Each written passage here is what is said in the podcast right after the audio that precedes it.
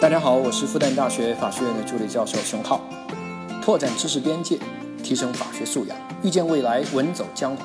来到屌丝法学，你就是法学达人。你好，欢迎来到在喜马拉雅独家播出的《屌丝法学》，我是你的老同学志新。上期我们说到，数据显示我们国家这婚姻赔偿制度使用频率那是非常低的，那是不是这个制度就有点问题呢？这个问题啊，我们可以稍微和境外一些地区他们同样的制度做下对比，可以搞点比较法学研究。我个人还是蛮喜欢的，有种全世界法学旅游的感觉。再加上本人啊，从小就爱地理，两一结合，倍加喜欢。当然，咱也别对比太远了啊。像英国索瑞尔爵士啊，发扬贵族传统，找了个情妇，结果赔偿原配三千万英镑这种故事哈，咱也就听一听就好了。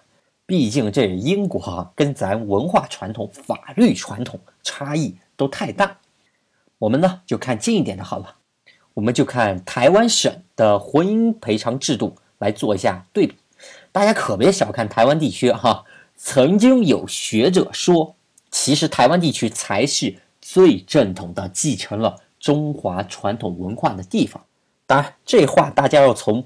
忠孝礼义廉，仁义礼智信啊，文化那个角度那去理解，不要从政治那个角度去理解哈。当然这话也不是我说的，以前吧我对这话啊不以为然，后来越来越觉得，哎，似乎有那么点道理哈。我举个例子吧，我就拿我们民间的继承问题来说，那么咱们聊完这个婚姻，很有可能就会聊家庭，家庭就包含继承了嘛。假设一位中年男子。五十五岁刚退休就去世了，留下了六套房，哎，可以继承。男子呢有一位九十岁的老母亲，下有一位九零后的女儿，没有老婆啊，一上一下一老一幼，然后呢还有一堆兄弟姐妹在中间。我们先不说法律它怎么来分配、怎么来继承这个问题，我们就看中国的一般农村、一般民间。怎么处理这六套房？那一般就是传给女儿不就完了吗？对吧？原则上，我们民间哈是不再返回去传给九十岁的老母亲的。民间做法是什么？啊，我们老母亲还在，基本上兄弟几个分了家以后，那就不再从这个家里面拿走什么东西了。所以呢，原则上兄弟几个的东西。那发生了继承这种事儿哈，也不再往回传给老母亲了，这是民间的做法，对吧？但是呢，我们国家的继承法可不这么认为。第一顺位继承人，父母、配偶、子女，那是同等的顺位。也就是说，这六套房哈，那要分三套给老母亲，回传了三套回去，三套女儿拿着。如果老母亲啊，马上就跟着就去世了。你会发现，最后哈，兄弟姐妹和女儿一起再来分这三套房，你会发现最后兄弟姐妹拿走了好几套，这绝对不是民间一般老百姓想要的结果。所以啊，民间老百姓的认为跟法律它的规定啊，它是不太一样的。所以啊，我们法律是在强行把老百姓的观念，哎，你们给我拧过来，和我法律相统一。那台湾地区它这个继承法怎么规定呢？弯弯同学他们认为哈，那既然老百姓都这么做的啊，我们还是尊重一下老百姓这个习惯，把父母列在了第二顺位继承人。哎，你敢信？我第一次看到哇，台湾居然把父母列成了第二顺位继承人，我简直惊呆了。后来愣三秒钟，我发现哇，这实在是妙，太妙。这不就跟普遍的民间老百姓这做法就完全就相统一了吗？嗯，这个和谐。那说到这里呢，其实就涉及到了一个更深层次的问题。那作为立法者哈，是要把我们老百姓呢，把我们的习惯哎拧巴过来，将就法律呢，还是哎我们法律啊顺水推舟啊顺应传统？这两个到底哪一个更好呢？是吧？再深入一点哈，那到底是法治更重要呢，还是法治更重要呢？注意，一个是治理的治啊，大禹治水，三点水那个治是吧？我要治理你，所以这个法治更像是一个动词。而另外一个呢，制度的制，法治，制服那个治啊，这个法治呢更像是一个名词。所以呢，我们社会主义核心价值观是吧？中央认为是三点水的法治是吧？我们呢就是一个被治理的一个对象，法只是一个工具。好，这个问题点到为止啊，不宜再深入了哈。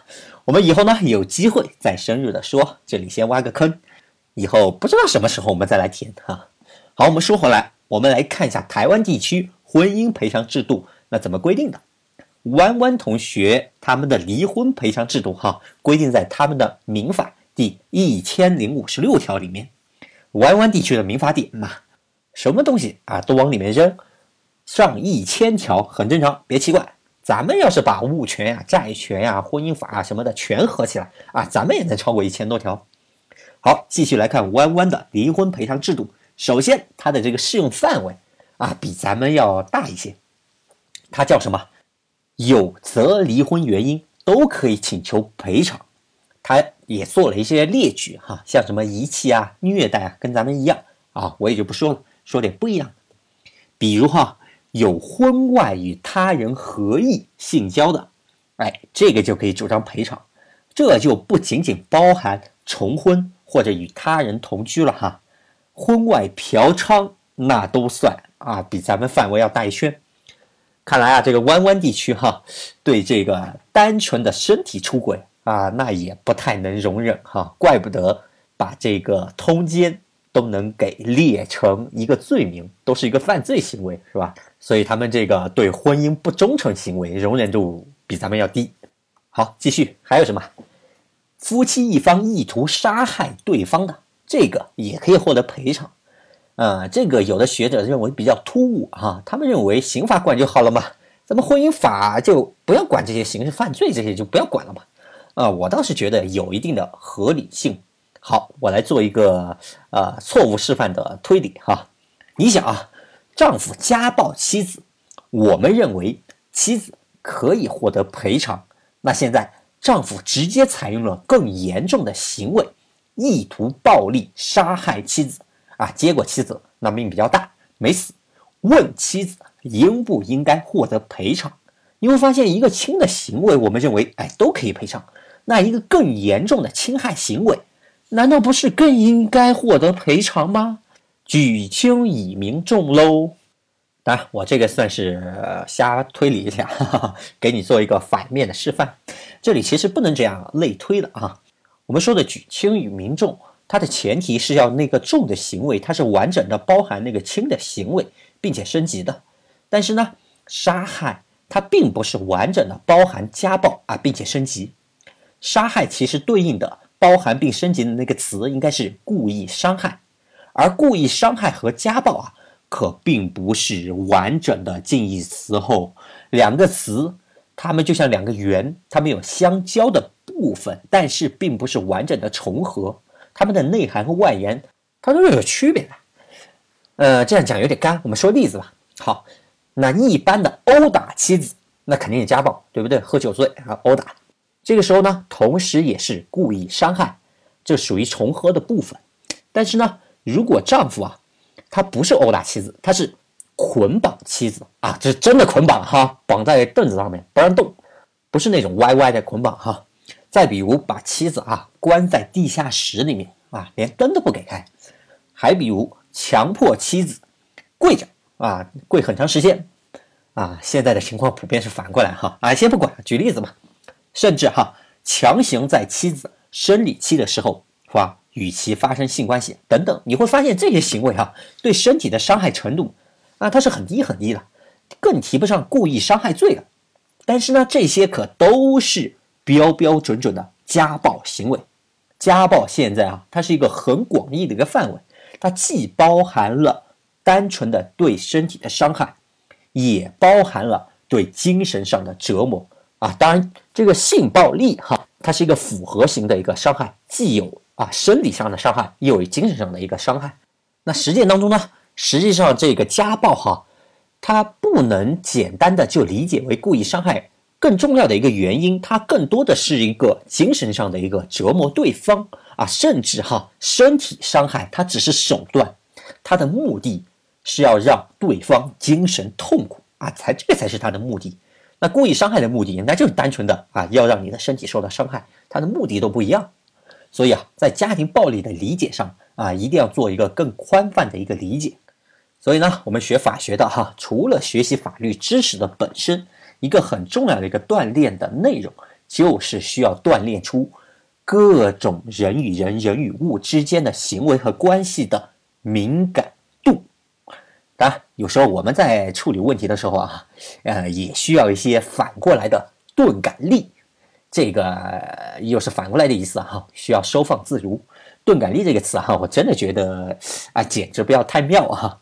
这个词汇哈，真的是既需要有医生背景。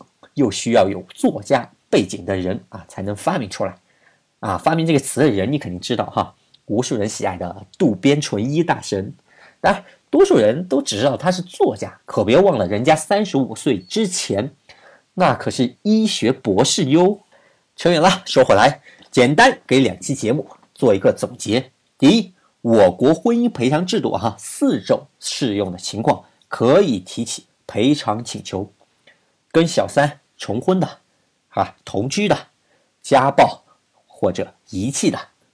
第二，我们实践当中呢，离婚赔偿制度面临的问题是，一般人不知道可以获得赔偿；其次是难以得到支持，因为证据比较难采集；最后呢，是赔的比较少的一个问题。当然，接着我们马上就会要说婚姻当中如何取证这样一个司法实践的技巧这样一个问题。好的，本期节目就到这里，能听到最后的都是真爱。我是志兴，我们下期再见。Just a perfect day. Drink sangria in the park.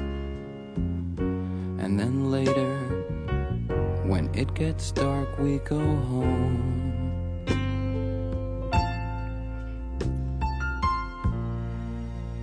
Just a perfect day.